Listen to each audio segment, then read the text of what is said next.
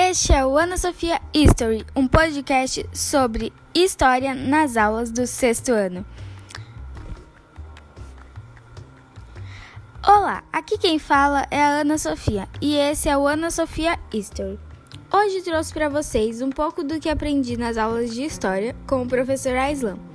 O episódio de hoje é sobre economia, sociedade e trabalho na Baixa Idade Média. Começando.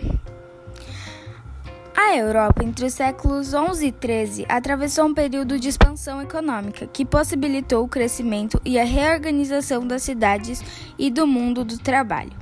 Os centros urbanos ganharam novos contornos, passaram a concentrar funções administrativas e religiosas. Vamos então conhecer o cotidiano nas revigoradas cidades europeias. Na Baixa Idade Média, a vida urbana renasceu estreitamente relacionada às atividades comerciais. Ressurgiram cidades em pontos de passagem de caravanas, nas margens dos rios e nos cruzamentos das antigas estradas romanas. Os mercadores que começavam a circular por diversos pontos da Europa abrigavam-se perto de fortificações existentes ao redor do castelo ou de igrejas denominadas burgos.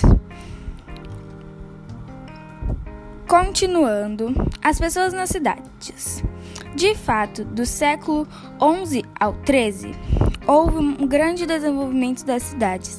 A maioria de seus habitantes devia sua, devia sua condição, não ao nascimento, contrariamente aos senhores e servos, mas ao trabalho.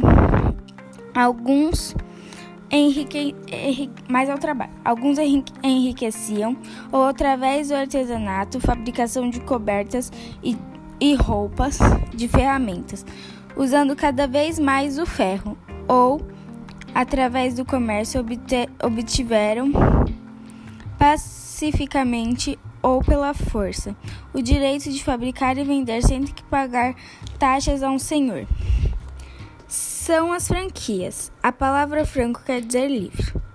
As cidades, nas primeiras fases de sua existência e, do seu, e de seu desenvolvimento, do século IX ao XII, eram em geral chamadas de burgos e seus habitantes de burgueses.